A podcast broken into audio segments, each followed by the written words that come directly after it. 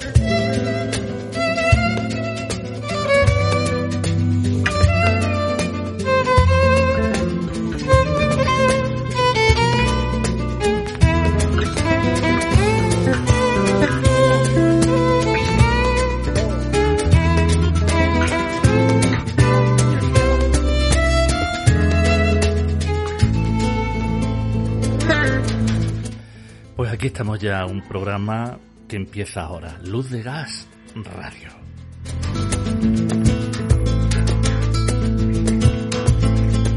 Y nos vamos en esta ocasión a las tierras de Maritoñi.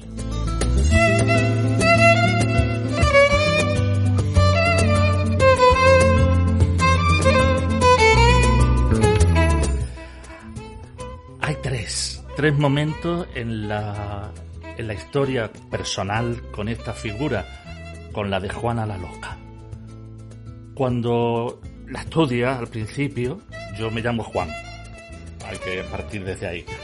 Después, la segunda época fue cuando en las orquestas por allá por los 80, en los conciertos de los pueblos, tocaban Juana la Loca. Me parecía que todo el mundo me estaba mirando, era una incomodidad horrorosa. Le cogí una manía horrible a, a Joaquín Sabina. Todavía no se me ha quitado, vamos. Y eso que yo le tenía mucho aprecio precisamente porque lo conocí en Granada en unos bares que había de jazz que ponían jazz y ponían también a Joaquín Sabina. Y allí escuché yo por primera vez el Pongamos Cablo de Madrid o todas estas cosas. Pues precisamente fluye todo de nuevo ahí en las tierras de Maritoñi. Y ahora ha vuelto la figura de Juana la Loca en forma de Juana La Lorca. Y estamos aquí precisamente con el director, guionista, productor. Eh, no, no vienen los créditos, pero también es otro de los protagonistas, junto al el, gran actor Juan Herrera. Buenos días. Hola, buenos días. Buenos días. ¿Os habéis mojado hoy o con, pues todavía mm, Juana sí se ha mojado porque ha tenido que venir a casa para hablar contigo. Se ha mojado un poquito, un poquito nada más.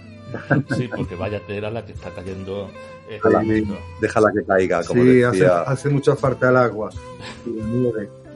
bueno, al principio de la, de la película da la sensación de que renegáis un poco de la figura de, de Lorca.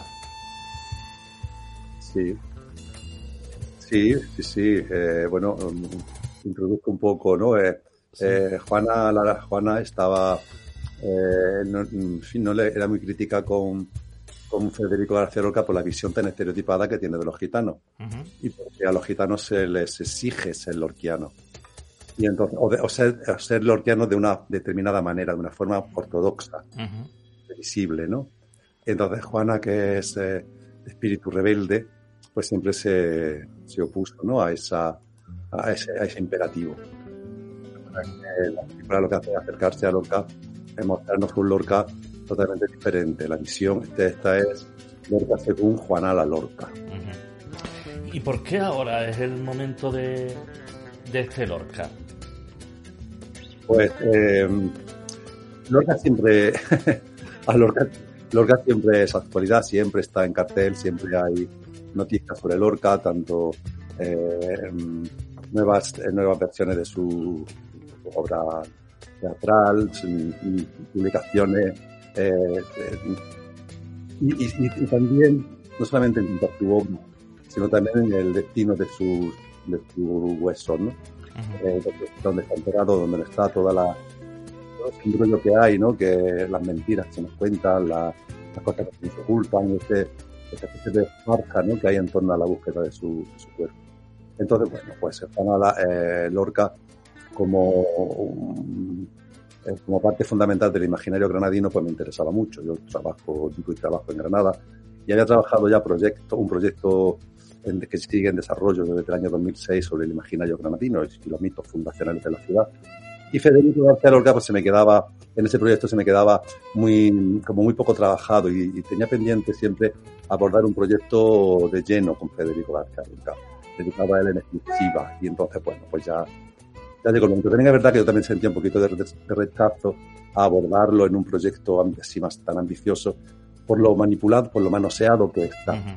Entonces digo, bueno, pero ya llegó el momento de acercarse a la figura desde mi, desde mi, perspectiva, esta perspectiva que es diferente a la que se había hecho hasta ahora. También muy, muy pegado a lo que es el tema de la homosexualidad que algunas veces se ha tratado, pero siempre como muy de soslayo. Sí, bueno, este es el tema fundamental, de hecho, de la, la película tiene muchos temas, ¿no? pero ese es uno de los aspectos más, más importantes que se, que se trabajan en la película, la reivindicación de su homosexualidad. Pero claro, la, porque la homosexualidad de Lorca ha sido uno de, sus... Eh, está junto a las circunstancias de su muerte, ¿verdad? Eh, de su asesinato, pues su homosexualidad también es, ha sido otro tema, otro gran tema conflictivo para Federico, que se le ha negado su cuerpo, se le ha negado su sexualidad hasta hace poco. Ahora se le reconoce, pero se le reconoce una homosexualidad nada carnal, una homosexualidad poética, angelical, inmaculada. Entonces, pues aquí en esta película lo que le ponemos es cuerpo a ese Federico, un cuerpo político, un cuerpo gozoso, un cuerpo que era capaz de, de vivir su homosexualidad por eso también nos centramos mucho en la, todo confluye en Cuba, porque en Cuba fue donde Federico por fin consigue ser, eh, salir de, quitar esa pena negra, ¿no? Y esa, esa, ese dolor siempre que, acompañaba su, su deseo su, y su sexualidad. Y en Cuba se libera de alguna manera y lo vive de forma plena. Entonces, pues eso es lo que venimos a reivindicar nosotros aquí también. Sí, no sé dónde te lo he escuchado decir que que, que se, que se ahora mismo como se admitía su homosexualidad, pero como si no follara, si fuera algo virginal y tú reivindicabas que, Federico García Lorca también follaba. ¿no? Sí, follaba y hay cartas que a Nadal, por ejemplo, hay unas cartas bastante que han desaparecido, por cierto, pero que Luis Antonio de Villena mm, tuvo acceso a ellas y lo, y lo contó, contó como eh, le describía, Federico a Nadal le describía pues experiencias sexuales en, en Nueva York y en Cuba eh, con, con, negros directamente, ¿no? Y, bueno, y todo lo que se conocía de esas cosas que hablaban de, ay, comadrita, que ando detrás de un torero, que no sé qué, ficha, hablaban pues como dos, como dos eh, homosexuales mm, eh, colegas, ¿no? Sin ningún tapujo. todo, todo eso existe, todos esos son documentos que hay que son reales. ¿Cómo se llega a fusionar los dos personajes, Lorca y Juana? Pues eh, en esta locura, ¿no? El Lorca es eh, Juana la Lorca, yo la he definido también como una Quijote travesti, ¿no? Que se eh, que, decide liberar a Lorca de su propia marca, ¿no? Y reivindicar a esta mm, llevarlo a su, a su mundo. Entonces Juana empieza a tener mm, señales, ¿no? Eh, Lorca se le manifiesta en sueño, le manda, le encomienda de alguna, de alguna manera, ella entiende que Lorca le está encomendando una misión a partir de un sueño que tiene sobre el poema eh, Son Negros de Cuba. Juana entiende que son señales que, Juana que Lorca le manda y entiende que tiene que, que descubrir el enigma. Y, en ese enigma, en esa locura, en ese Quijote que, que va enloqueciendo cada vez más, pues existe, empieza a identificarse totalmente con la, con la figura de Lorca hasta que, se, llega a ser hasta, hasta que se lo, se lo incorpora a su propio nombre, ¿no? Él se llama Juan, un, travesti eh, flamenco, pero cuando empieza a fascinarse por la figura de Lorca, eh, incorpora a sus, sus espectáculos de transformismo, los va haciendo cada vez más performativos, más dramatizados, incorpora, claro, se convierte realmente sus espectáculos de transformismo, acaban convertidos en la barraca de Juana la Lorca. Y, y, se asigna también la misión de educar, como hacían la barraca, ¿no? Eh, y por los pueblos, llevando la cultura al pueblo y el teatro, entonces lo que él hace es llevar eh, su barraca de Juana la Lorca y la cultura llevarla a los clubs gay. Entonces, bueno, pues ahí eh, aburre, claro, aburre a la clientela de los clubs gay, lo aburre con esas dramatizaciones, con esas poesías, y le empiezan a decir Juana la, la Lorca. De Juan, de Juan Moreno, Juan Moreno, que es su nombre en la película, acaba convertido en Juana la Lorca, pero como un pitorreo también de la, como mofa del propio público, ¿no? Entonces él, él se, se, apropia de ese nombre y se bautiza como Juana la Lorca, con orgullo y, y después está ya a llegar hasta la última consecuencia en esa, en esa batalla, ¿no? Que él, en, esa, en esa cruzada que él emprende. ¿Creéis que ahora mismo eh, en los clubes de ambiente eh, estaría, está bien llevada esta, esta cruzada cultural? No sé si es que yo hace... Antes quizás los clubes tenían un toque más cultural, no sé ahora mismo eh, que, eh, cómo anda la cosa, pero si creéis que, que, tenía razón Juana Larroca, vamos, en, en, meterse en su caravana con el mono. Sí, es que ese también es otro de los temas, ¿no? El conservadurismo que ahora mismo impera en el ambiente homosexual. Eh, eh, de hecho, tú vas a un club gay y, la música que oyes es una música súper comercial, eh, por regla general, ¿no? no en todo, sí, por regla general, música muy comercial, incluso la música de Operación Triunfo, la música de, de, del Festival de Eurovisión, en fin, son, mm, la gente pues está muy despolitizada, muy poco eh, comprometida con la cultura también. Entonces, pues Juana se encomienda, se encomienda esa misión, llevar, llevar un poquito de la concienciación política a la recuperar la izquierda, como dice en una de las uh recuperar la cultura y la izquierda para los maricones. Entonces, pues también eso es su, otra de sus misiones, su misión pedagógica. Hay momentos delirantes, se me vienen a la cabeza, pero claro, no quiero hacer spoiler, pero salen, hay cada momento de cada cosa que está contando mm, Valeriano que son increíbles. ¿Cómo, eh, ¿Cómo ha reaccionado el entorno del poeta?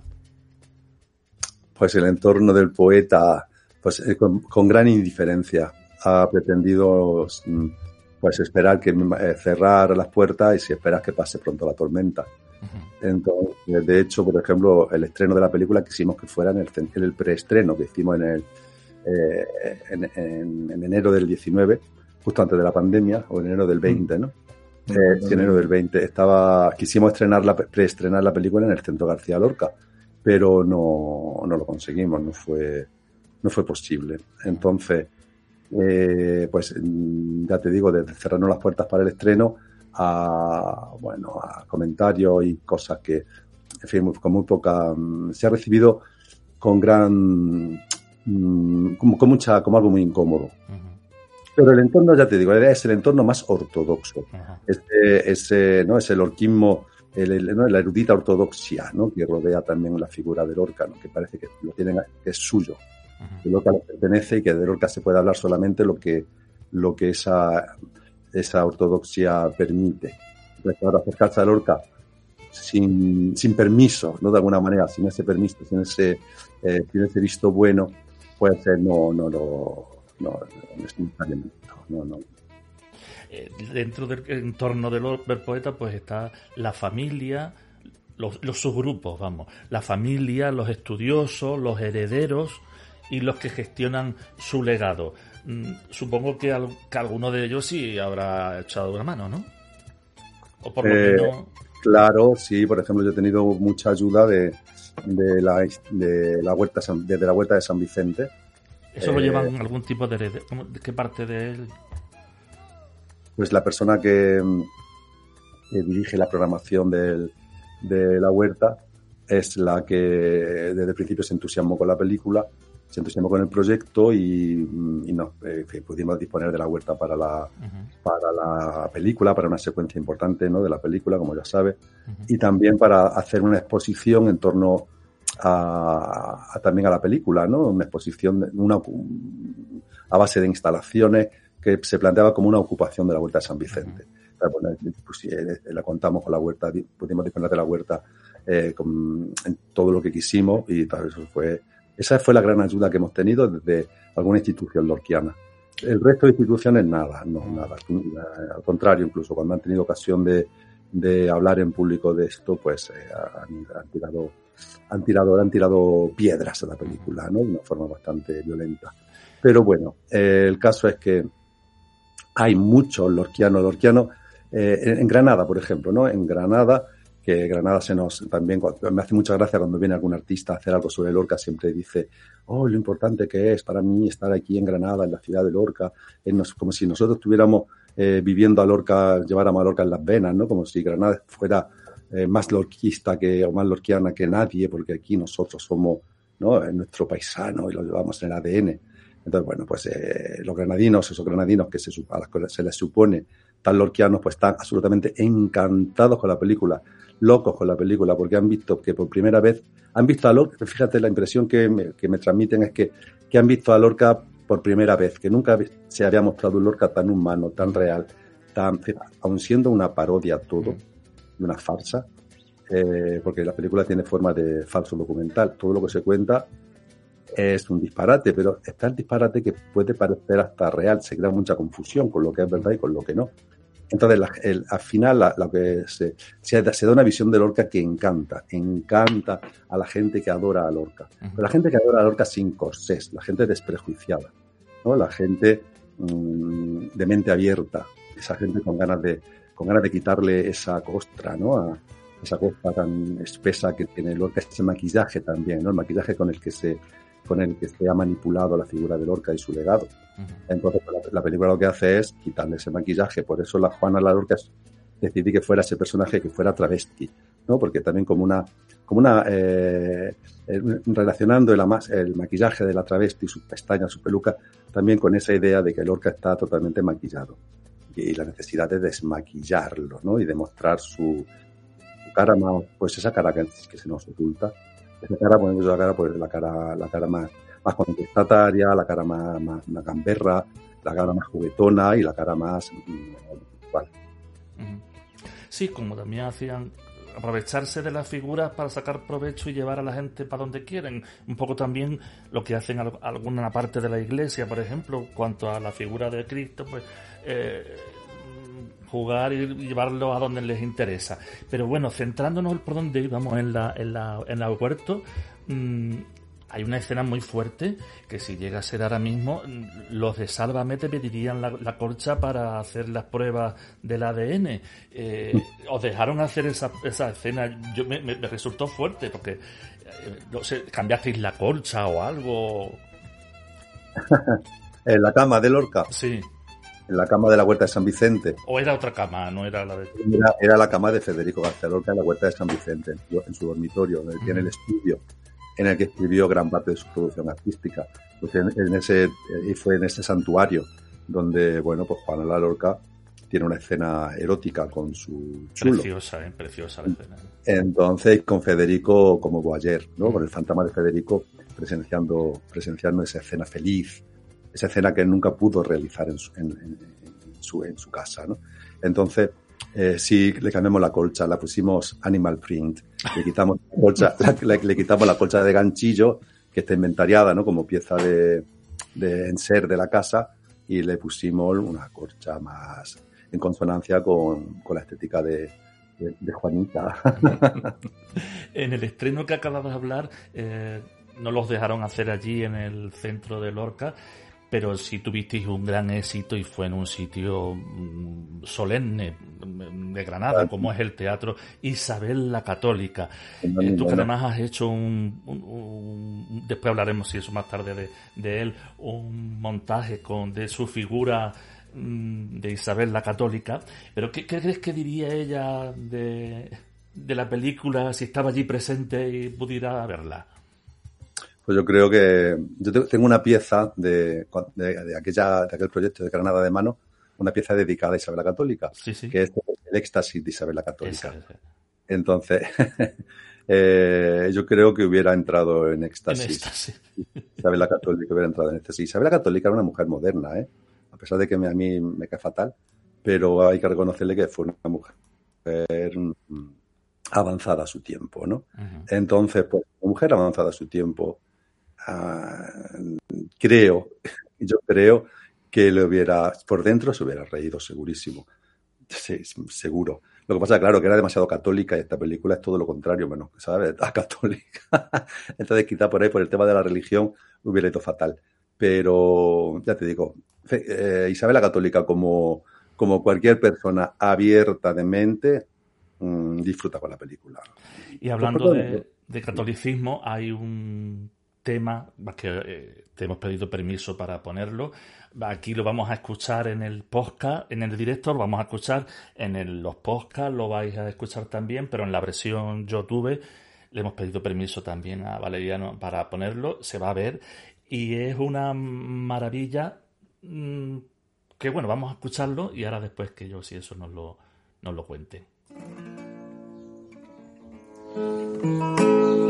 Hay gente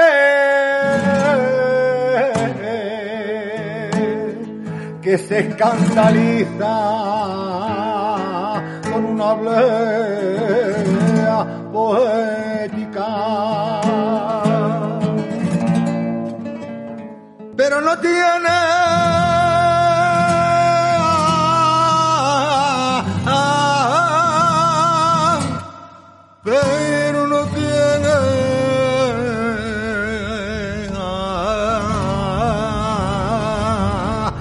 problema en comulgar con rueda hay de molino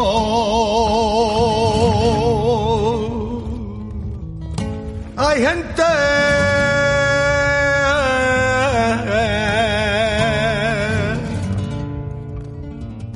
que se escandaliza.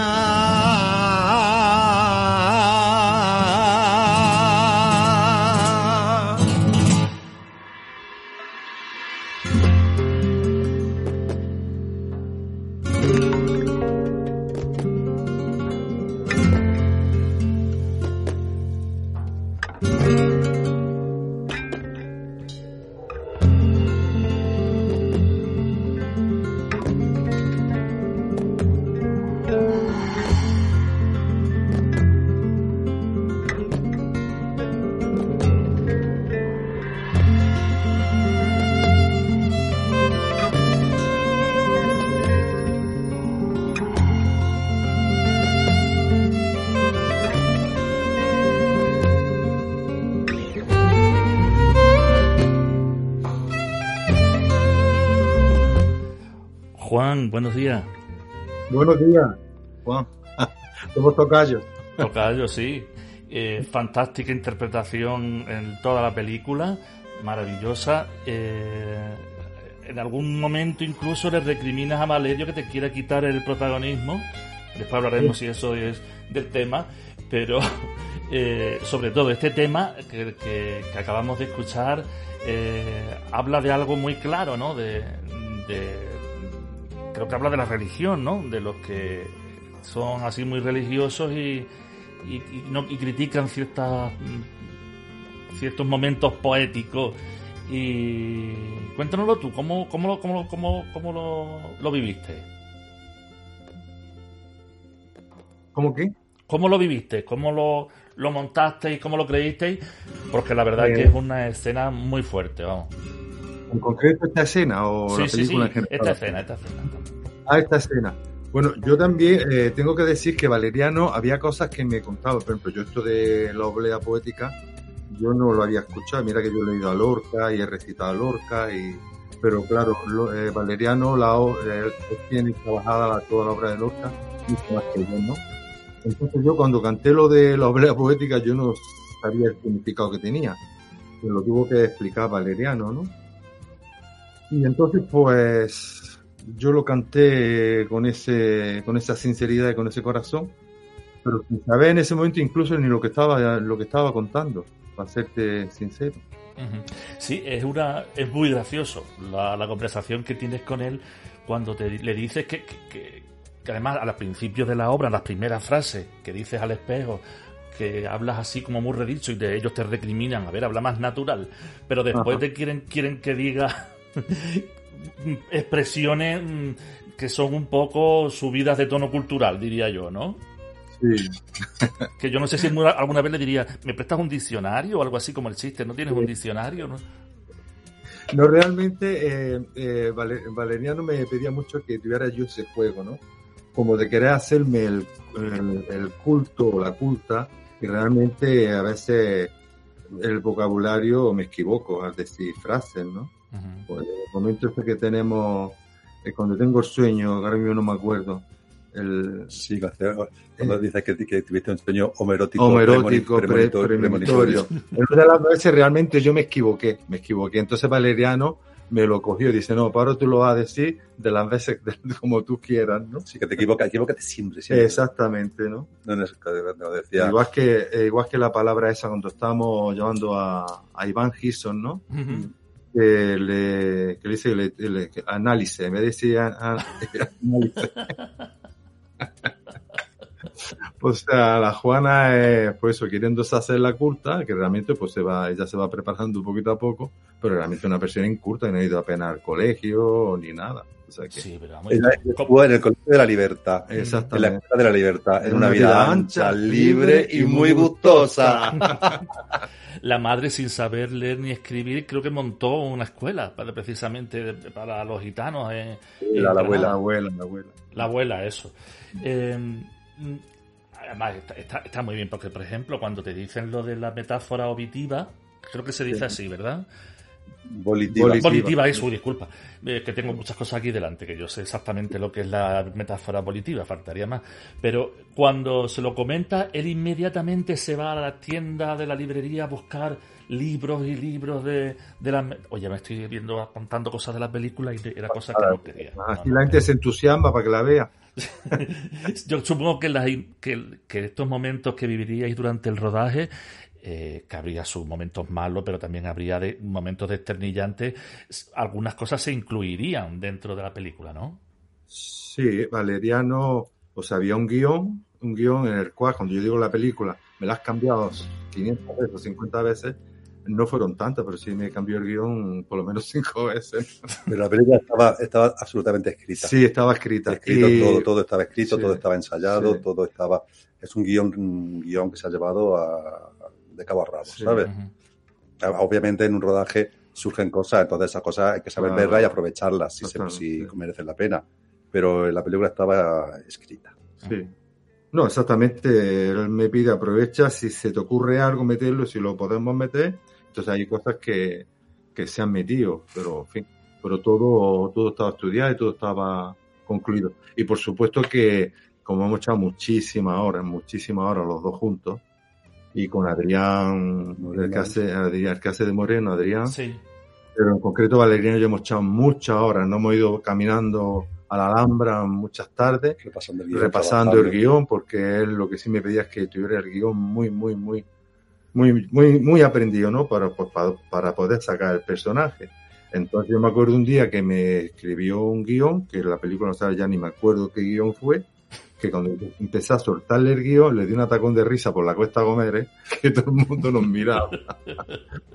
que no, hemos- no- hemos disfrutado mucho Claro, también lo hemos sufrido porque han sido muchas horas y, y muchos días, entonces, pero es que ha sido más satisfactorio que penoso. Y Penoso Juan- porque tienes que hacerte un Sí, texto muy largo. Porque claro, ahí eh. sale una cuarta parte, en la película sale una cuarta parte de lo que Valeriano tiene escrito. Vaya. Un poco como la Biblia, no sé si la conocéis, la- el libro de la obra de teatro Mariquilla ahogada en un canasto, que es como un- un- la Biblia en pasta, como tres Biblias, pues es la obra de teatro, de no sé cuántas horas, no sé si alguna vez alguien interpretará. pues, En un principio me recordó eh, la película eso, pero después, después os diré un poco aquí a lo que me has recordado. Mm, Juan, ¿qué reac- ¿cómo reaccionaste cuando Valeriano te, te, te ofreció este personaje? No sé cómo, cómo lo recibiste, porque supongo que en Granada, siendo actor en Granada y que de pronto alguien te ofrezca al protagonista de una película no pasa todos los días. Pues la verdad que no, además es mi primera película. Nadie. Yo realmente, yo no me dedico profesionalmente a esto. Me encantaría, por supuesto. Eh, entonces Valeriano y yo nos conocemos en un laboratorio teatral y Valeriano, pues, primeramente hacemos eh, un disco de vinilo donde yo recito un poema de la gitana superdotada, luego sobre ese, sobre ese, sobre esta canción y ese poema se monta un musical y, y- y está clarísimo que es que le gusto yo a Valeriano artísticamente. Y entonces pues me lo propone, pero claro, a mí me lo propone pues, primeramente como para hacer algo, como una obra de teatro. Eh, nos vamos a, a Cuba con, con lo que se graba en Cuba y, ni siquiera Valeriano quería, no, que Valeriano quería montar como una parte de película y otra parte de teatral. Ujú. Pero después de, de la experiencia del, del teatro musical de, de la gitana superdota, dijimos, decía Valeriano, si es que es un esfuerzo muy grande para que esto se quede en cuatro representaciones, que fue lo que se hizo, se hizo con la gitana superdotada. Y entonces, una noche cuando salimos del laboratorio, estamos tomando una cerveza, me dice Valeriano, dice, ¿tú estás dispuesto a seguir para adelante con este proyecto? Y yo digo, pues sí. Y entonces se va, se va de vacaciones y me manda por Mire dónde me fui. a Marruecos. No, me fui No. a Cuba. A Cuba. No, para Cuba fue. No, estoy hablando ya después de Cuba. Ah, vale, ya, habíamos, vale, vale. ya habíamos grabado en Ah, bien, Cuba. bien, bien. Por eso cuento que tú tenías pensado parte de película y parte te- teatralizada, ¿no? Bueno, pues ya, yo estoy un día en, en la playa y me llega por, por email el guion de, de Valeriano. Porque yo inmediatamente me voy a, a una fotocopiadora, yo que sé, como 100 páginas. Lo juro, yo me descompuse porque hace muchísimos años que no me aprendí un texto tan largo. Y entonces me dije a Valeria, Valeria, no sé si voy a ser capaz de aprenderme esto. Es que me dio pánico, pánico por no, por no tener capacidad para aprender. Porque ya digo, en la película sale una cuarta parte de lo que Valeriano tiene escrito en el guion. Y fue como una cosa que impulsé que fue encerrarme en mi casa, echarle muchas horas y íbamos pasando escena por escena. Se te corta un Y- poco, Juan. Disculpa, no sé si es que estás muy lejos del micro o algo, pero se te estaba cortando un poquito. No, por eso que me encerré en mi casa, eh, le eché muchas horas Ah. de estudio en el guion y entonces quedábamos cuando montábamos o me aprendí una escena, pues Valeriano y yo quedábamos y como he contado, íbamos a la Alhambra o por otro sitio de Granada y yo le iba soltando texto y montando la, la Entonces, le película. planteaba los ensayos como, como eh, ensayos peripatéticos. Entonces, porque la idea era, la idea era que, que incorporara el texto mm, tanto como fuera posible, ¿no? que lo hiciera suyo totalmente. Ujú. Entonces, los ensayos eran conversaciones, él me lo contaba como si fuera verdad. Entonces, era, íbamos andando por la calle y por, por el campo y iba- lanzándome texto, pero eh, y yo reaccionaba también yo iba improvisando a lo que me decía y tal, para que todo fluyera de forma muy orgánica y muy inteligente. Entonces, uno, el método de ensayo que empleé, pues eh, funcionó, muy- funcionó bastante bien, porque realmente la película se consigue que sea inclusive una, un equivoco muy grande. No se sabe si realmente Juana la Lorca Ujú. es un personaje que existe. La mayoría de la gente que lo ve, que no conoce a Juan personalmente, se cree que Juana la Lorca es personaje de aquí de Granada, que es travesti, que, Mm, y que y que- gitano. que es gitano y que es todo. O sea, conseguimos realmente que el personaje que montara Sí, un personaje absolutamente creíble, ¿verdad? No, incluso en el Festival de Málaga, la jefa de esta de producción, ¿no? Se preguntó, dice, ¿dónde, dónde has sacado esto? Todo el mundo, todo el mundo, todo el mundo. Incluso en entrevista, no en la agencia F, me acuerdo que le expliqué todo el proceso y tal, y en el artículo acabó diciendo que Juana existe, que, que ya que era imposible, no, que, que, que se lo creía y ya está, y que por mucho que yo le explicara que no, que para ella era Juana Lorca existe, es real y, y es así, de, y que me volvió loco en la película y que todo, cuando los, los ensayos, la más difícil era cuando, cuando nos teníamos que pelear, cuando Juana me, me lía y me lía y me lía, y yo me dejo liar y me vuelvo loco, to- entonces la gente se lo cree tanto, se cree que Juana me estaba, estaba mm, siendo ella misma, ¿no? En la película. En fin, que lo hemos conseguido, Juan, ¿no? Pues la verdad es que sí. Sí, No, yo me acuerdo esa escena grabándola en, en la cova de Curro Albaicín, que nos dejó, nos dejó la cueva ese día y la verdad que estamos muy agradecidos. ¿eh? Pues ese salió a la puerta con su silla y, y como había la escena se, se repite tanto el, el cine, una de las veces entró para adentro y dice, niño, ¿qué os está pasando? Que tengo la, gente, tengo la puerta llena de gente. Del criterio que teníamos liado De, allí. de las peleas. de las peleas, o sea que...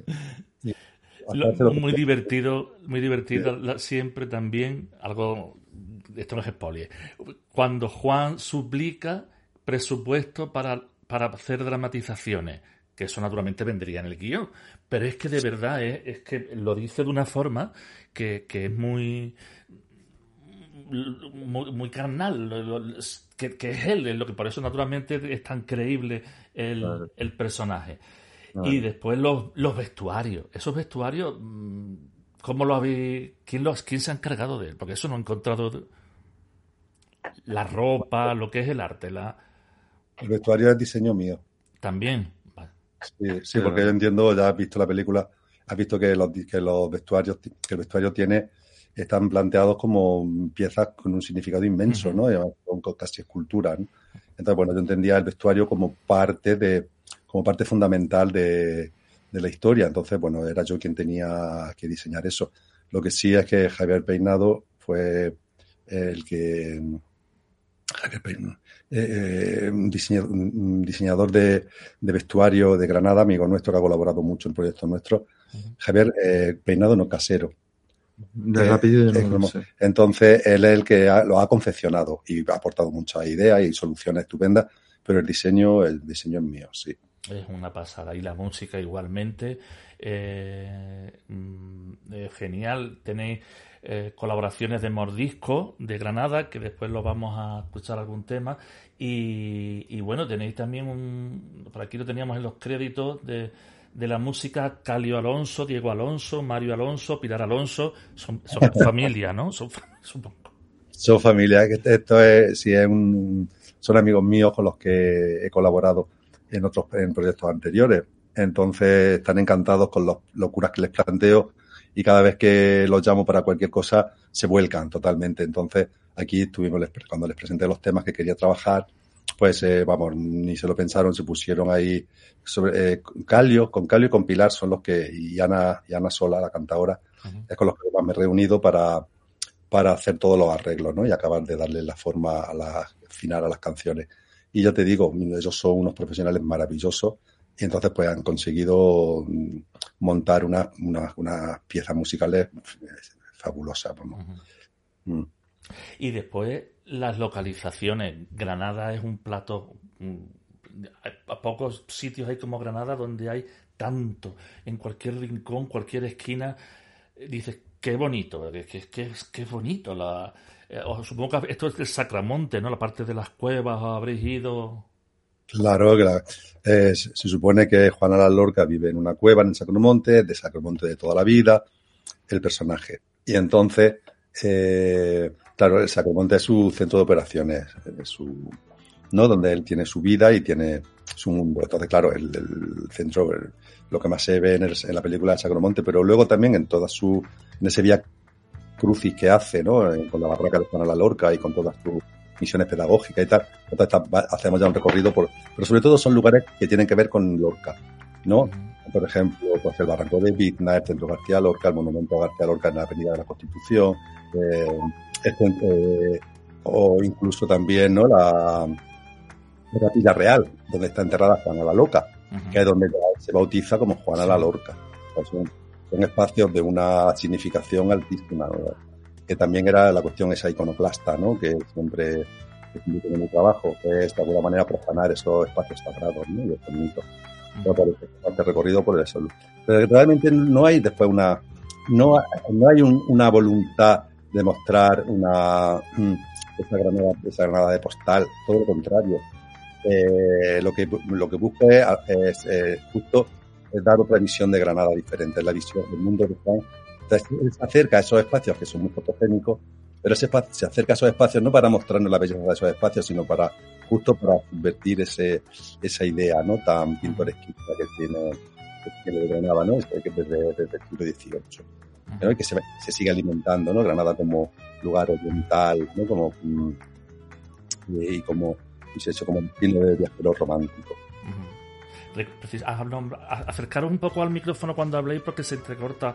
Me es que problema. Se escucha música de fondo. Aquí. Sí, sí, Claro. pero suena muy flojito. lo que, el- lo que me recordaba mucho, que aquí suenan truenos, pero truenos que, que creo que se va a caer el cielo encima. Vamos.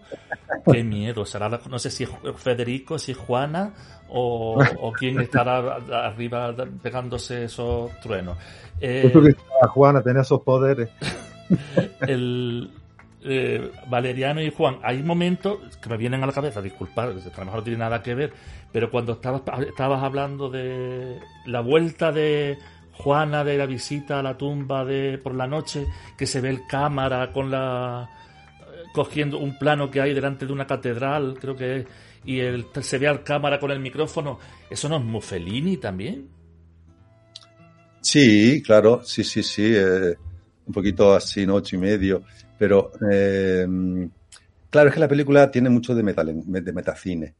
Y entonces, la- realmente la película eh, podría ser como eh, eh, todas las eh, peripecias que tiene que, que, que- que- vivir el, el director para poder montar su proyecto. Entonces, claro, por eso por lo que está todo el rato, eh, la película es, mm, es de cine dentro del cine es la lucha, la lucha que tengo que montar para poner esa película en pie. Ujú. Esto es por, también es por lo que Juana, ahí no había presupuesto, obviamente, yo soy productor y, y quien la financia. Con, eh, entonces, por eso es por lo que también habla Juana de eso, que si no hay dinero, que si cuando me va a pagar, que estoy tal, que yo no tengo tiempo para buscar trabajo con la película. También con esa idea de que, de que quedara claro también que es una película de guerrilla, una película que, que hemos tenido que sacar eh, con mucho esfuerzo y, por, y, con- y porque hemos querido sacarla para adelante. Entonces, claro, eso tenía que estar también, todas esas luchas que hemos tenido para poder poner esta película en pie. Y esa, ese momento, ¿no? Que va a la catedral, que se ve el sonidista, que va, claro, pues también era, es como que se cuela, como si fuera una toma, ¿no? Como si eh, se hubiera colado ahí el, pero era porque, porque, para darle también ese aspecto de verdad, de que hay momentos de la película que aparecen que es como si estuvieran fuera de la película, ¿no? ¿no? Como si se hubieran colado planos ahí del propio making of, ¿no? Pero forman parte, forman parte de toda la trama. Quizá la idea era, la idea era esa, ¿no? Seguir eh, este ejercicio de metacine que tiene desde, desde el principio la película. Creo otro otro momento del casi que habla de de, de demostrar que es un, de poco de, de poco presupuesto, vamos, pero que queda de lujo al final gracias a, a estas genialidades que se os ocurren, es el que falta la canción de Esperanza Fernández. Ah, Y sí. ponéis el subtítulo abajo, ¿no? Es que lo de, las, lo de la música sí fue, cuando llegó la hora de, de buscar los derechos, de conseguir los derechos de las canciones, para mí esa fue una de las partes más penosas de la película, del proceso de producción. Entonces me tuve que quitar prácticamente todas las canciones, solamente dejé una de las que no teníamos, por las otras teníamos, eran composiciones nuestras o adaptaciones de, las, de canciones que no tenían, ya estaba libre de derechos, ¿no? Pero de canciones con derechos tuvimos que quitarlas absolutamente todas, menos Vereda Tropical Ujú. que esa había los derechos para poder dejarla. Pero Esperanza Fernández, entonces, eh, el, poe- el poema, el son de negro, la canción que tiene Iré a Santiago, ¿no? Esa canción, esa tenía que estar porque es que ese es el leitmotiv de la película. Claro. No pudimos poner la canción original de Esperanza Fernández, entonces la pusimos distorsionada para que no se, eh, para que no tuviéramos problemas de derechos y con un rótulo explicando que aquí debería sonar la canción de Esperanza, una canción de ta, ta, ta, ta. Entonces al final eso la gente aplaude cuando ve ese rótulo, ¿no? Por la, Sí, sí. por el porque nos habla de eso, de la penuria que tuvimos que pasar para poder montar, que ni siquiera tenía, podemos poner las canciones originales porque no tenemos los derechos para pagarlas. De todas formas, tú versionaste la vereda tropical. Ah, bueno, y Vereda Tropical sí, que en Big Music nos exigi- eh, quien, es quien tenía los derechos, Sí. entonces nos exigió que, que no podíamos poner nuestra versión, nos exigía que pusiéramos la versión original. Ajá. Pero claro, nosotros ya teníamos rodada la canción en Cuba, cantada con una letra adaptada, adaptada al orquismo, ¿no? Sin embargo, eh, decía que no nos servía, digo, "Es que no me sirve a mí la canción original porque es que la canta Juan, tiene que cantar Juan. Y entonces conseguimos poner a Juan cantándola, pero la letra original, tuve que quitar la letra que yo había escrito específica, ¿no? Para la- Entonces, pero bueno, funciona, eh, funciona bien. Quien no lo Sí. sepa no nota nada. Lo importante Sí. es que finalmente la pudo cantar Juan. Sí, Hagámoslo no. canción, pero la canta Juan con arreglos musicales nuestros. Fue preciosa. ¿Y autoproducida? mm, ¿Por qué nadie confiaba o nadie quería mojarse en este tema, Valeriano? Porque tú eres una persona ya con un peso específico en el cual, pues seguro que han confiado en ti en muchísimos proyectos. Pero en este en concreto, no sé si por ser el tema del orca o de la homosexualidad o por qué. Pues fíjate eh, que es curioso porque eh, vuelvo a, no, a remitirme a Granada de Mano, que en Granada de Mano eh, hice ese ejercicio iconoclasta con grandes símbolos de la ciudad, como puede ser la Virgen de la Angustia o con la Isabela Católica. Sin embargo, no abrió tantas, eh, no puso el, en fin, no, no- no se regaron tanto las vestiduras como con Lorca. Lorca está más santificado aún que estos personajes.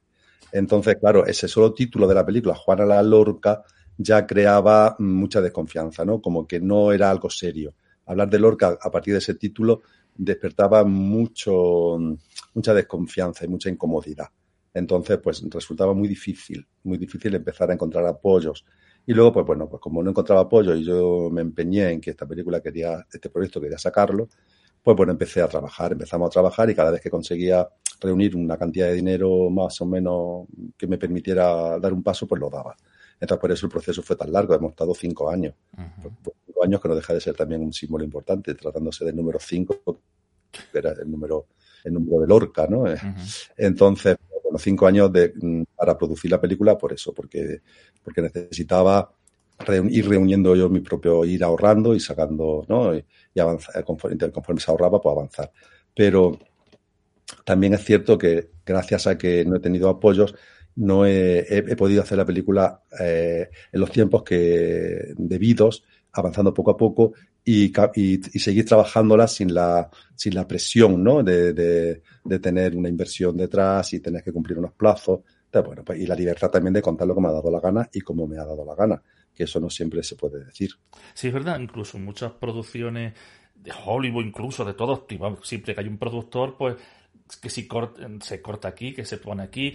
No sé si el sentirte libre así, tienes, también habrás pensado en algún momento, a ver si se me va a ir demasiado la cabeza. No sé si eso, cómo, cómo lo has vivido eso. Pues mira, eh, pues ah, justo eh, aprovechándolo, eh, sacándole partido de eso, decir, bueno, es que, voy a, es que voy a hacer lo que yo quiera. Y porque yo siempre trabajo, mi trabajo siempre es así. Nunca me someto a, a ningún imperativo, ¿no? Eh, de ningún tipo. Entonces, bueno, pues eh, eso transmite la película, transmite un espíritu libre, libre y, y jocoso. Entonces, pues eh, eso lo he conseguido, pues siendo, dejándome llevar y haciendo lo que, y disfrutándolo también y haciendo lo que, lo que realmente quería contar y como quería contarlo.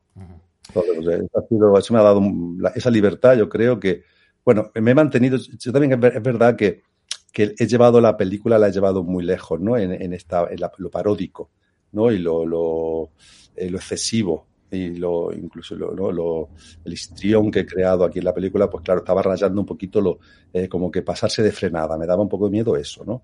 Y vamos a ver si, pero bueno, yo quería que fuera, mm, que la película llegara eh, fuera totalmente gamberra y, y, en fin, y, lo, y cargaba las tintas en ese sentido. No me cortaba, al contrario, por aquí, por aquí, vamos más lejos en esto.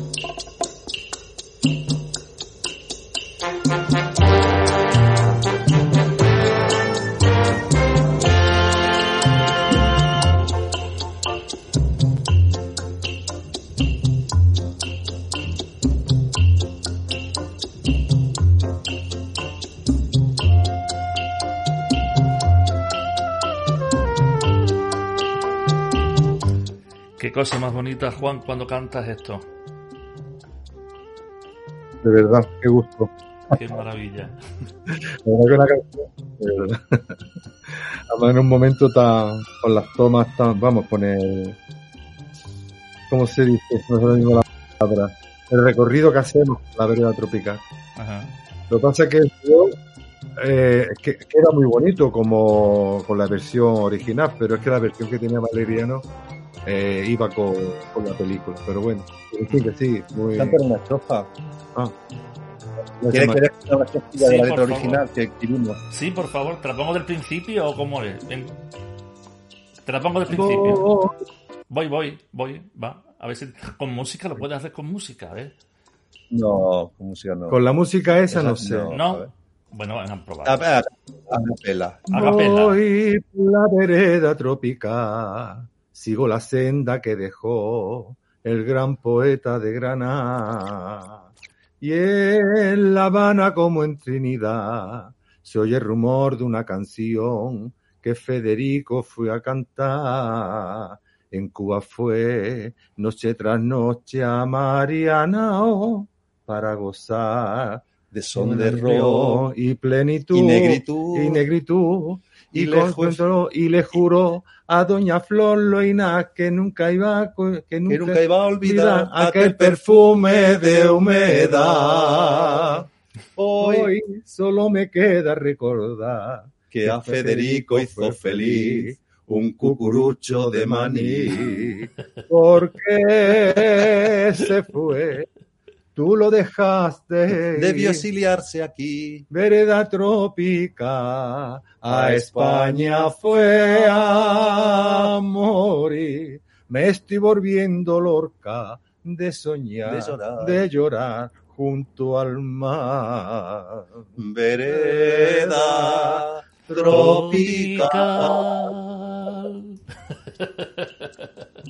Qué maravilla. Una versión muy bonita.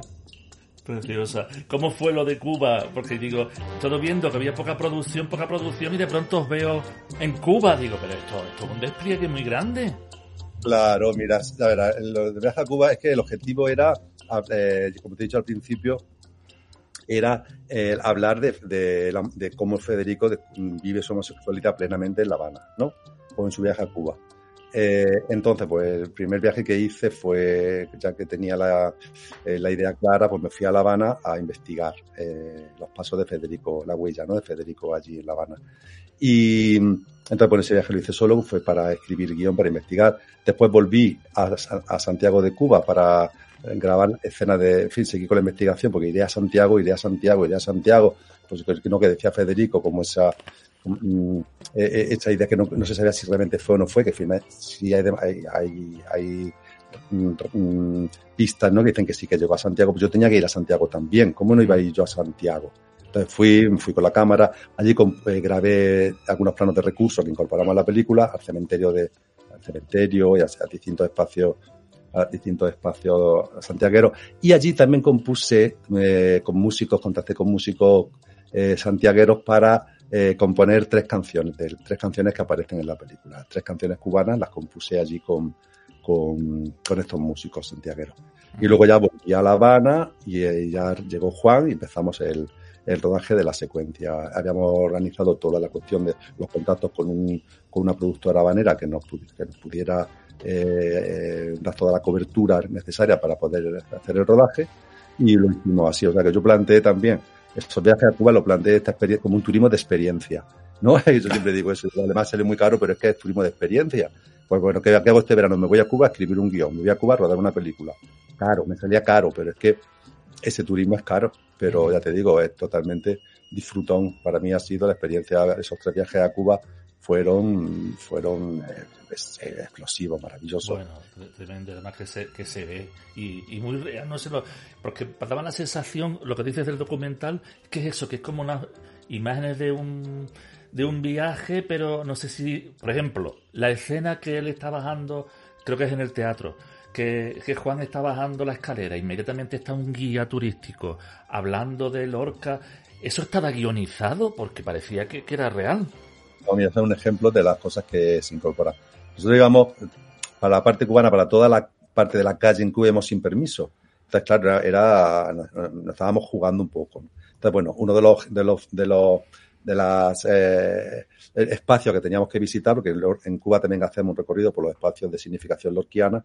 Entonces, uno de los espacios era el Gran Teatro de La Habana, que tiene la sala de Federico García Lorca. Porque en Cuba, a Lorca en los 60, con la revolución, se le reivindica como un, como un poeta fundamental, ¿no? De, como uno de los grandes, de los poetas más importantes de, ¿no? de la literatura. Entonces, en Cuba se le reivindica mucho antes que aquí en España.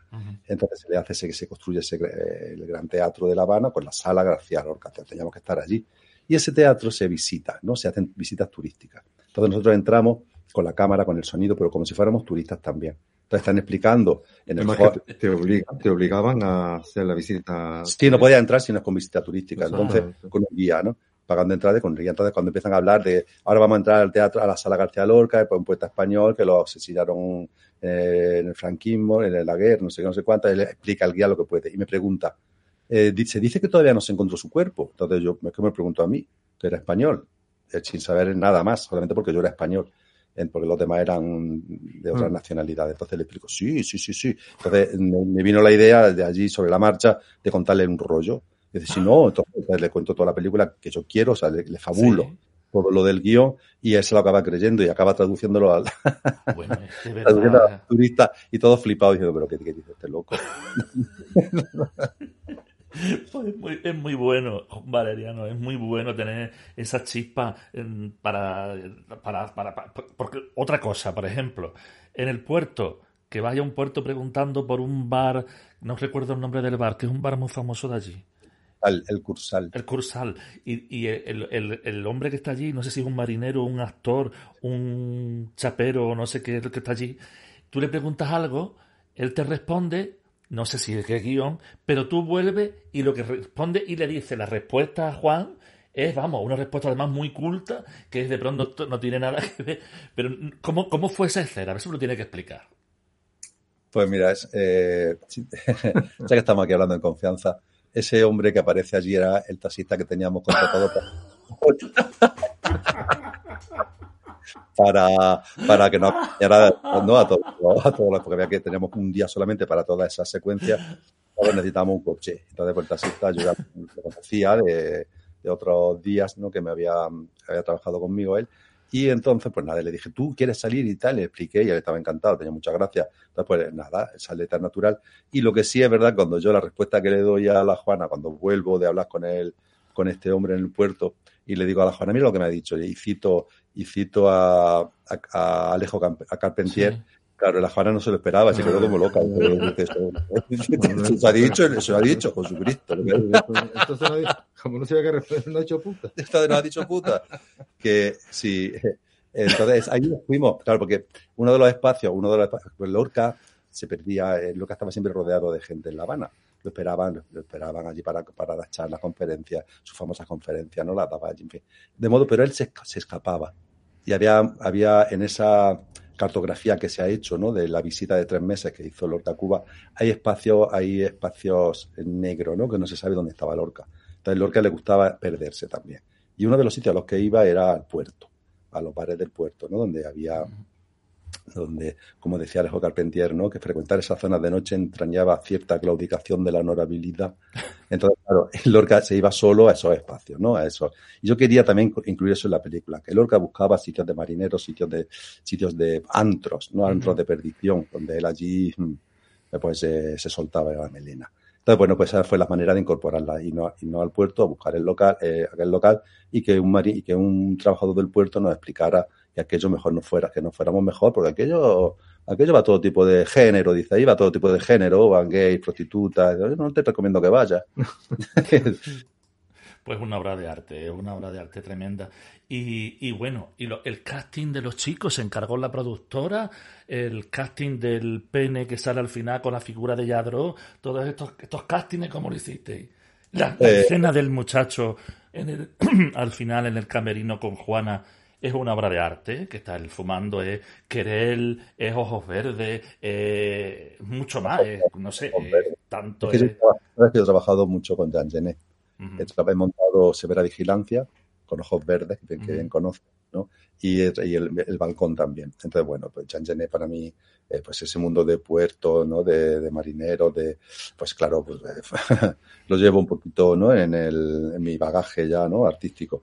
Entonces, el casting eh, fue, esta productora de la que te hablo, pues yo le, me, me traía, me organizaba todo, me traía todo, pues yo iba eligiendo y hacíamos pruebas, bailábamos, yo le decía un poco cómo tenía que bailar, cómo tenía que ser la cosa, y bueno, pues íbamos quedándonos con, claro, porque tenía que ser, tenían que ser chicos eh, de, de eh, porque al final es todo eh, ilustrar el poema Son de Negros, ¿no? Cuando pues el son de negros de Cuba, todo, porque todo, que sean mulatos, negros, y pues, además que supieran bailar, que despertaran, que luego también tuvieran esa, esa imagen también de eh, porque toda esta, toda esta, coreografía se montaba en, en, rememorábamos el Teatro Alhambra de, de La Habana, un teatro mítico de, teatro bufo, ¿no? De, de, donde se representaba el teatro bufo cubano. Entonces allí tenían lo, se trabajaba con, eh, con arquetipos, ¿no? El, el maricón, el negro, el, el, el, gallego, la mulata. Entonces son eh, personajes muy estereotipados eh, donde se les ridicu- ridiculiza también, ¿no? Entonces, eh, era eh, la mulata pues, eh, y el negro, pues, te- te- le, le queríamos añadir también esa cuestión que, tenemos nosotros, esa, esa imagen estereotipada, ¿no? De, de, mm, ese tópico, ¿no? Del negro con disponibilidad sexual para quien quiera, ¿no? Y al alcance de cualquiera. Pues también queríamos hacer esa, un poco toda esa, eh, transmitir también esa idea, ¿no? Entonces, pues era importante también ese casting, ¿no? Que realmente cuando se ve esa escena realmente se despertará el deseo sexual en el público y lo hemos conseguido, ¿eh? La gente se queda loca cuando ve las secuencias con los negros. Se quedan diciendo, pero bueno, esto que se pone, por, por decirlo claro, la gente se pone caliente en esa secuencia. ¿Y, y el casting entonces cómo fue? ¿Lo pusisteis un cartel o por, o por la calle ibais? No, este productor eh, pues ya se encargaba de, de convocar a, a, a gente que más o menos diera el perfil para que yo los viera y luego pues hacíamos eh, pruebas, bailábamos, hacíamos pruebas de, de los que tenían frases, ¿no? pues, pues a ver cómo decían, cómo resolver la escena y bueno, y entonces luego también mucha generosidad, amigos, amigos de La Habana, por ejemplo, el de el que se prestó a, a mostrar ¿no? el, su genitalidad allí detrás de la figurita de porcelana de una sorprendente, ¿eh? es sorprendente. Una escena galante, porque también todo eso tiene también sentido, porque Lorca está, el, el mundo que Lorca conoce allí realmente el mundo de los loinaz, un poquito un mundo aristocrático, ¿no? Uh -huh. Entonces, pues esa figurita de porcelana representaba, ese, aunque ellos son unos eran unos aristócratas mmm, eh, poetas, ¿no? Aquello era era, era una casa artística, ¿no? No era, la, no era esa aristocracia al uso, no cursi. Uh -huh. Pero incluso así, pues también quería yo jugar un poco en esa, esa figura galante de porcelana, ¿no? La marquesita y el marqués declarándole su amor con una polla detrás de un negro, ¿no? Que era esa negación total de, no la blanquita, porque claro, estamos hablando también en un momento en el que, en que el negro no podía entrar a, a, los, a los espacios de los blancos, eh, todas esas cuestiones, ¿no? Pues bueno, pues esa imagen de alguna manera que la reservo para el final, pues también como una, como una guinda que coloco, pues también hay un poco una reflexión sobre eso, uh -huh. ¿no? El, es, esos dos mundos totalmente opuestos. Uh -huh. El mundo, mundo negro, ¿no? Pues si te parece, y si os parece, vamos a, a ver el tráiler. Venga. Mi nombre es Juan Moreno. Soy gitano y nacido en el Sacromonte. De profesión artista transformista.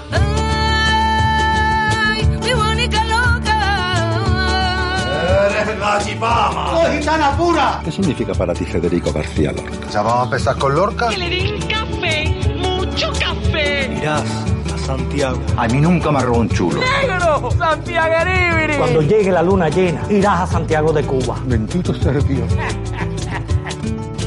Federico. Iré a Santiago. Habla. ¿Sabe mi Juanica una cosa?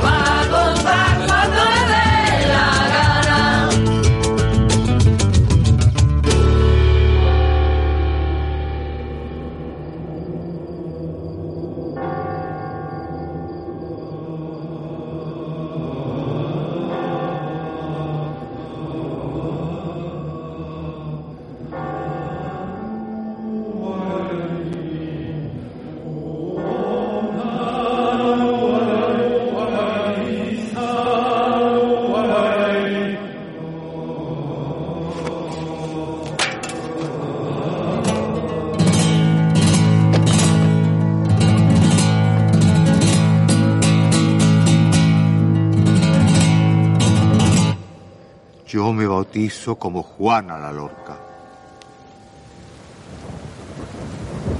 Valeriano, ¿de verdad que no te han dado ninguna subvención para la película?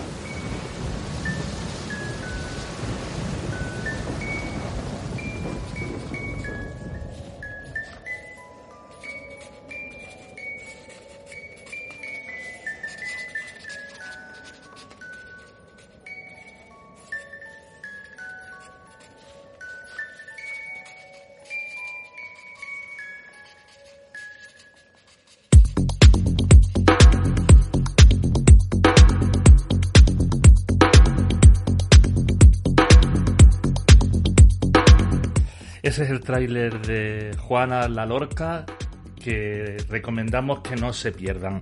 Ahora mismo está disponible en Filming, que es de donde la he visto. Además podéis, que es lo que yo he hecho, pedir el tiempo de prueba. Eh, bueno, no, de prueba no, el primer mes, coger un mes y he visto eh, algunas películas. Precisamente, no sé... Eh, si le veis algún sentido lo que voy a decir, pero anoche, volviendo a ver algunas escenas y coincidiendo con que había visto que no lo había hecho antes, disculpad, la serie del Arbor Trier, El Reino y las dos temporadas que hizo hace 25 años, la continuación que ha hecho ahora, este año, que es Éxodo, eh, que está inspirado mucho en la, la, serie, en la de David Lynch, la americana, la de ¿Quién mató a Laura Palmer? Twin Peaks, creo que con la de Juana la Lorca se cierra el triángulo como de los templarios del triángulo de Laura Palmer. No sé si hay algo en de Twin Peaks, de, de, este Larbor Trier y de este de esta Juana la Lorca un poco más mm, magical, realistic, queer o algo así, por decirle algo, y que, que tiene algo que ver. Desde luego, él tiene humor, pero al igual que la de ellos dos, tiene pesos. El peso que tiene esa losa que sale solo al principio de mármol en el valle de Biznar, de que sale al, empezar directamente, como que diciendo esto no es cualquier cosa, esto que vaya a ver tiene un peso, esto es una piedra de mármol bien gorda que está aquí puesta. Mm, no sé si tiene algún sentido lo que acabo de decir, Valeriano, Juan. A mí me encanta lo que has dicho, me encanta esa asociación que hace, esa relación que hace pero realmente no, yo no lo he tenido en el horizonte a ello, ¿eh? para, para, para, no, para la creación de este de esta pieza. No, no son, no son los referentes, pero ya te digo, eh, me parece, me parece genial que tú sí hayas encontrado ahí cierta, cierta conexión. Sí, simplemente porque justamente las la, vi juntas, estaban en filme y fue la vino de Lars Trier que me saltó detrás y, todo me todo me encojaba. Digo, esto no sé, algo, algo, algo hay aquí. Y después estaba la Maritoñi, y después estaba ayer, no sé qué pasó de Lorca en la tele también. ¿Quién cantó algo de Lorca? Digo, ¿qué pasa? Que Lorca, de los truenos, los rayos. Digo, esto aquí, aquí pasa algo, no sé. Eh, yo no sé si tenéis una cantidad de premios increíble. Eh, tenéis el. Bueno, Premio Rizoma de Cine, la sesión Panorama de Rizoma. Premio del jurado Mejor Película del Festival Nuevo Cine Andaluz de Casares. La, selección oficial de TIFF, que esto tiene que ser como chino o japonés.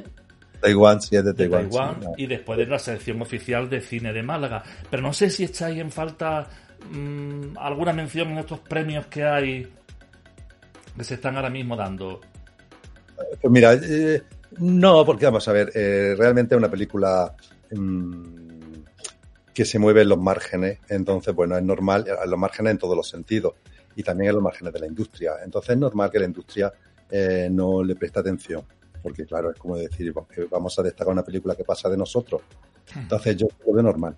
Pero también es cierto que hay cosas que yo sí hubiera eh, espacios donde no ha podido estar Juana que creo que sí debería haber estado, ¿no? Yo pienso que la revelación, Juan como actor revelación es toda una joya y que haya pasado en que en ningún momento se le haya mencionado ni pues me parece que es como triste sabes no ver no saber ver ciertas ciertas cosas que tienen importancia, ¿no? Que, que, donde hay que verlas. Pero, por otro lado, te digo que lo, si también quise hacer una película en lugar de una obra de teatro musical, que fue la vida original, como explicaba Juan, si hice una película es porque las películas quedan. Y entonces, bueno, una película, esta película no está, no ha acabado, la película tiene mucho recorrido por delante y yo creo que, que la película acabará ocupando el espacio que le corresponde, antes o después. Yo quiero, te parece, sí, sí, yo quiero decir algo. Eh, a mí realmente, como ha sido mi primera película, Valeriano siempre decía, te tienen que dar un premio, te tienen que dar un premio. Y a mí me ponía bastante nervioso, porque para mí todo, todo un mundo nuevo. Y, y para mí el premio ha poder hacer, vamos, que Valeriano para conmigo para hacer esta película. Ese ha sido mi mejor premio. O sea que me conformo, no es que me conforme, sino que ese es mi premio. Sí, no, pero no porque no es conformarse, sino estar orgulloso. No, pues digo, no, es que no es la palabra conformarse, es sentirse orgulloso. yo me siento particularmente, me siento muy orgulloso de haber podido poner en pie esto. Esto es, me yo que sé, poder montar una película así, con el empeño, pues solo con tu empeño, con el apoyo de tus amigos y amigos artistas y amigos mm, que han colaborado de millones de maneras y el apoyo también moral y, y de todo, ¿no? Eh, y, me han acompañado, toda la gente que me ha acompañado en este proceso, pues eso para mí es una satisfacción inmensa. Ese es el, verdadero reconocimiento. Pretender más reconocimiento, pues es, bueno, pues si hubieran venido, pues bienvenido hubieran sido. Un o algo. Pues, eh, pero, es lo, pero vuelvo a decir lo mismo. Si, si somos, vamos a ver, si es que esta película no deja a títere con cabeza y si nos metemos también con la propia, con, con la cultura en general, ¿no? con, con la con este, esta cultura elitista que tenemos, con esta, y con la banalización de las cosas. Esta película es de todo menos banal, es todo menos mainstream, es todo menos comercial, aunque funciona muy bien porque la gente flipa, todo el mundo que la ha visto le encanta.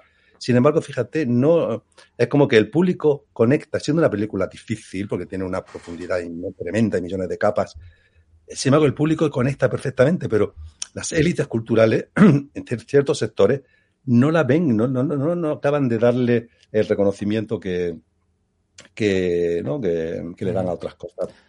Y después que hay una tendencia, parece, de este tipo de cine, digamos, homosexual. Hay una como un boom que no se, bueno, que se consigue ver a través de ciertas plataformas, eh, que la industria ahí no puede hacer nada, que no sé qué opinará, pues que, que, ahora me está viniendo a mí el eco, ahora me viene a mi eco, eh, que llegue la vuestra película incluso, que llegue a a poder verse de extraperlo, como se puede decir, ya no, no entro donde poder verla, pero no sé si eso es bueno o es malo. Hombre, eh, para la película hubiera sido mejor que hubiera tenido mm, un circuito de haber entrado en, salas comerciales, ha, estado en varias salas comerciales, ¿no? Pero que hubiera tenido eh, más unos estrenos más mm, como más sonados, ¿no? Que hubiera estado en ciertas en ciudades que no está, que no ha estado, en ciertos cines. Claro, pues eso a la película le hubiera venido muy bien más presencia en festivales también. Pues eso hace que, porque la película al final tiene una vida corta la vida de promoción de una película es corta, aunque luego la película queda para siempre, pero entonces eso sí es cierto que no hemos tenido la visibilidad que, hubiéramos deseado. Bueno, no yo, no esperaba ninguna realmente, esperaba menos, pero en fin, la más visibilidad no hubiera venido muy bien. Pero ahora el que esté en una plataforma como Filmi me parece maravilloso, me parece que es el, el, broche con el que cerrar, que ya Juan ha vivido sus dos años de recorrido de festivales y ahora que, que se quede en Filmi para que se pueda, en fin, difundir y ver, y, eso es lo importante, que la película se vea y que, y que siga viva. Yo encantado, la verdad. Pues eso, lo que decía también, que va a llegar también, que está llegando, porque sí, ah, de otra forma de, ver las películas, como se ve, en plan pirata, pues creo, del otro día me llegó una forma de verla y digo, mira, no sé si esto ya, porque hay otras que no llegan ni ahí, o sea que hay un interés por esta película que incluso el pirateo pues también parece que le está, le está interesando. Mm. pirateo, perdona, eh, eh, ¿de qué forma te llegó? ¿De qué forma pirata? que no lo sé. A través de Telegram. Hay una, ahora, se ven las películas por Telegram. Ahí no, no sé cómo se hace, pero en una base de datos me aparecía la película. Yo ya la había visto, vamos, fue precisamente hace poco, después de filme, y, estaba ahí la, la, película, al igual que están la mayoría de, de, todas, las películas que se van estrenando, y, y estaba y estaba ahí. Bueno, bien, pues me parece estupendo. Me parece estupendo, ¿sabes? Porque nosotros somos como, eh, que sea que se vea pirata, nos ve, es perfecto para el espíritu de la película, porque nosotros somos como piratas, aventureros de escasas lealtades. Si no quería decirlo claramente, por eso me está, yo, yo, normalmente me trabo un poco, estoy un poco, tengo un poco de dislexia, pero no quería tampoco decirlo tan claramente, pero sí, efectivamente. Yo lo he visto en filming, te lo puedo, lo puedo asegurar, pero sí, hace, hace usualmente, vamos, que también ha coincidido todo, o sea, que esta entrevista había que hacerla, porque también me llegó el enlace de la película, digo, esto es, es que todo es... De todas formas, esto de lo, de Internet, hay mucha gente que no que no puede ir al cine, que no puede comprar canales, eh, aplicaciones, plataformas, y que hay gente con mucha inquietud cultural que no tienen acceso, tendrán habrá que tener ellos alguna forma de poder nutrirse de, de, estas, de estos contenedores culturales, supongo, vamos, a mí me, lo que pienso.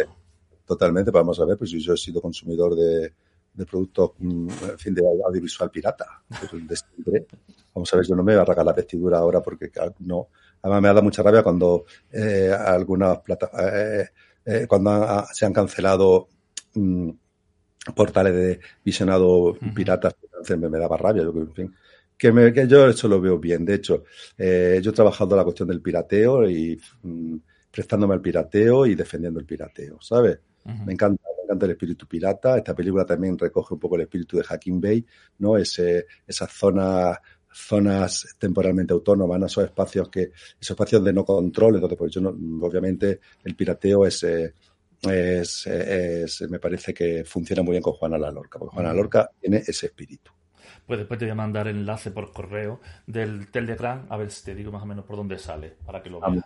Perfecto, perfecto. mm, eh, Valeriano López, el nombre completo, hace años que es un artista además de mucho peso y precisamente lo que es el templo de la modernidad o el, digamos el programa de la modernidad por antonomasia en Metrópoli, que yo creo que este programa hasta lo vi, Mm, hace años ya te dedicaron un especial monográfico a, tus creaciones. Hace años, no sé si en el 2008 o algo así.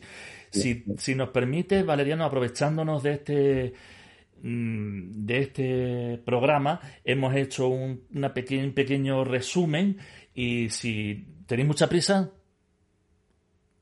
Ninguna. Nada, es un momento. Es verdad que está diluviando en la calle. Venga, pues Estamos aquí al, al, brasero. Es un, resumen, es un resumen, no vamos a verlo entero y vamos a disfrutar algunos de, de esos trabajos que, que has hecho ahí. Muy bien.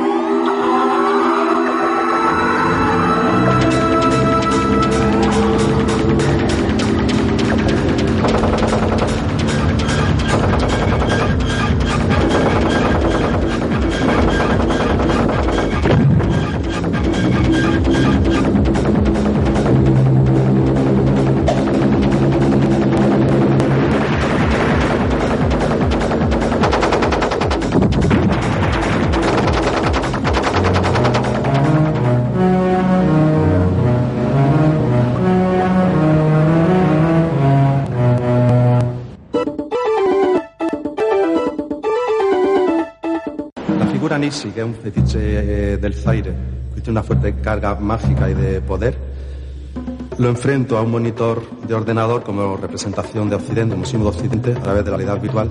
Y lo que este, este monitor, o en su caso es lo mismo decir, Occidente le devuelve a una imagen absolutamente banalizada de sí mismo, como él, la imagen de un conguito de chocolate que gira insistentemente.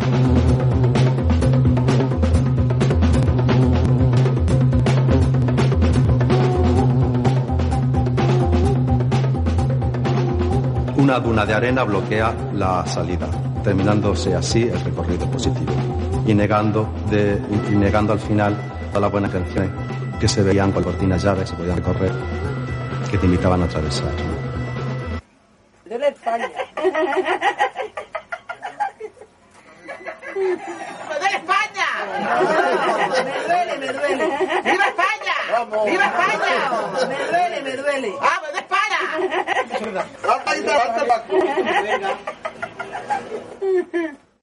Que me duele España. Me duele España, ¿eh? Me duele España. Me duele España. Me duele España. ¡Ah, me duele España! Me duele España. Me duele España.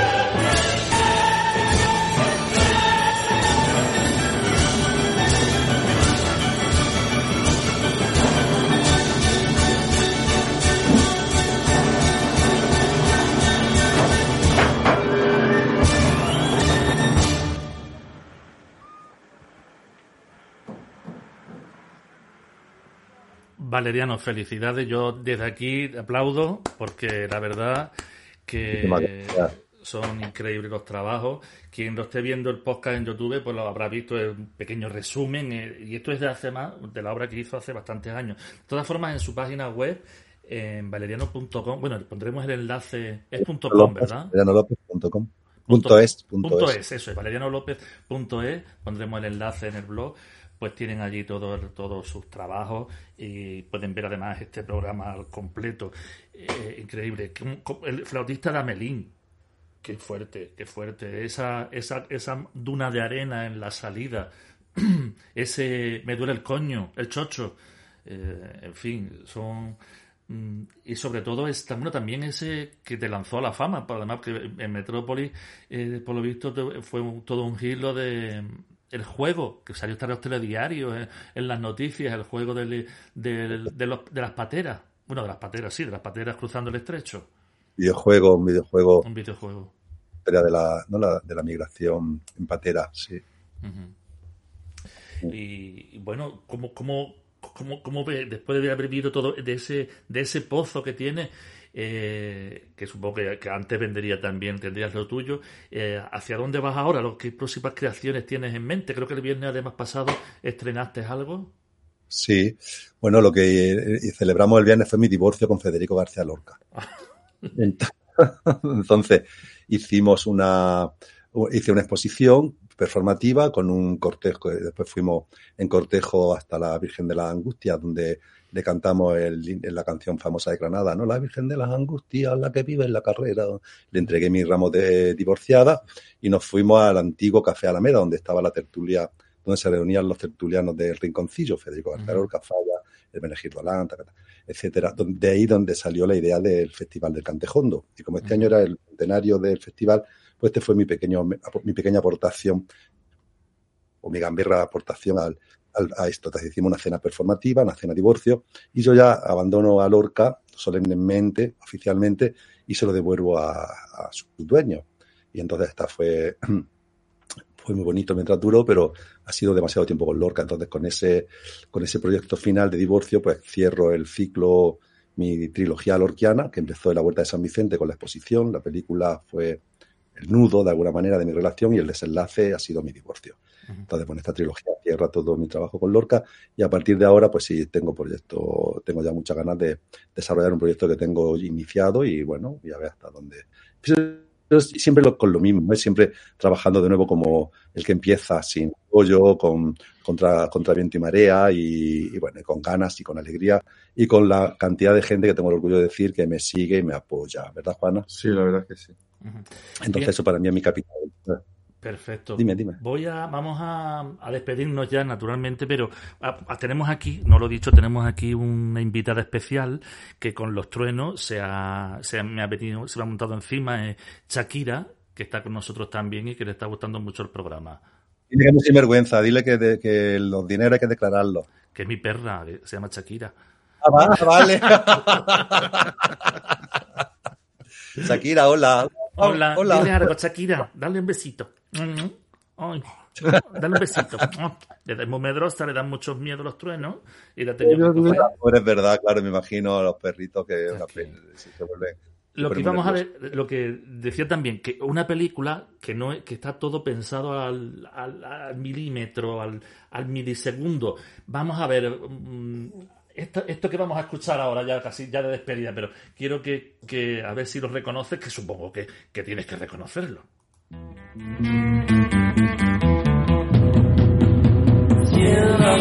Las de fuego, el fuego del amor. Dime, dime qué ha sentido la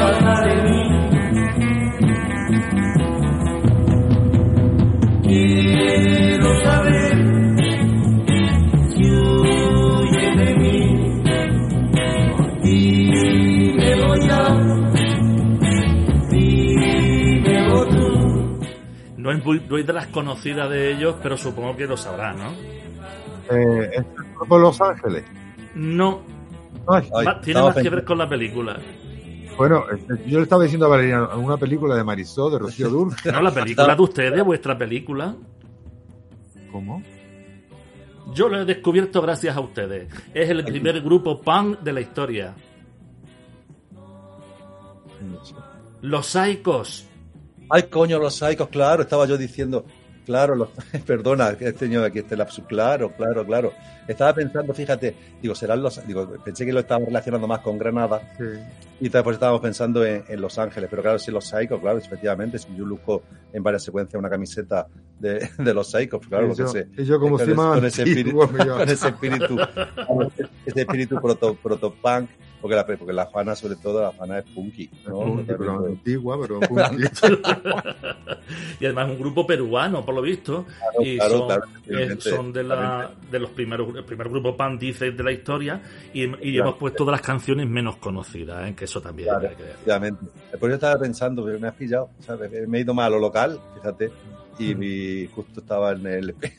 Y a mí se han venido a la cabeza los Claro, claro, claro, claro. grupos de los años Claro, 80 claro. o los años 70. Bueno, pues sí. simplemente una pista para decir que la película tiene muchas joyitas, mucha cosida a mano, tiene muchas joyitas ensartadas eh, en cada fotograma y que dan muchas pistas de muchas cosas. Valeriano, muchas gracias por hacernos disfrutar con películas como esta. Y, y nada, si os queréis decir algo más de despedida. Bueno, pues nada, darte las gracias por el interés que ha mostrado por la película. Hemos echado un rato estupendo y que ya está. Y que animo a la gente que no conozca la película a que la vea, que bien, bien pirateada o bien en filming. O bueno, la película seguirá moviéndose por algunos espacios. En la página web está toda la información de la peli, Juana La Lorca. eh, y, ahí que, Que ya está, que ya está, que aquí estamos, a ver si alguien se anima. Claro que la, que la Juana necesita necesito trabajar. otro, otro proyecto. Otro proyecto. Seguro que saldrán más, Juana, seguro que sí, seguro, no, no te preocupes. Es que la Y, la- a ver si conseguimos también que, porque que el jaleo que tiene, que hay que tener una productora para conseguir después la distribución, no sé qué jaleo hay también para que se vuelva a distribuir la película, todo también un poco de política y de intereses, ¿no? Pero bueno, a ver si, si se consigue. Claro. Claro, el- el- es así como funciona la industria. Si no, si no tiene una productora, no la puede registrar en el ICA. Y si no está registrada en el ICA, no puede entrar a ciertos festivales y a ninguna sala. Entonces, claro, te obligan, de alguna manera, te obliga a estar en el engranaje in- industrial. Que bueno, que bien, ¿no? Que yo, que me parece bien. Pero bueno, mm, ya está. Eh, La cuestión es que al final, aunque haya sido una película sin, produ- sin una productora, finalmente, como tuve que buscar una productora a posteriori, ¿no? Una vez que estaba la película acabada, pues tuve que buscar, ah, hablé con José Sánchez Montes, amigo mío, que tiene la productora Siesta, entonces hablé con él para que, a ver si quería eh, aparecer como productor y poder y que la registraran ellos. Y a partir de ahí, bueno, pues ya eh, se le abrió otro circuito, otro circuito más a la peli. Estupendo. Pues muchísimas gracias también de parte de Shakira, que está aquí os dando, dando besitos. O- Os queremos de parte de aquí, de esta locura que también Luz de Gas Radio. Y nada, tendremos los podcasts en- en- en un rato. Muchas gracias. Muchas gracias Venga, a ti, gracias, Juan. Adiós, hasta Hasta otra. Adiós, adiós.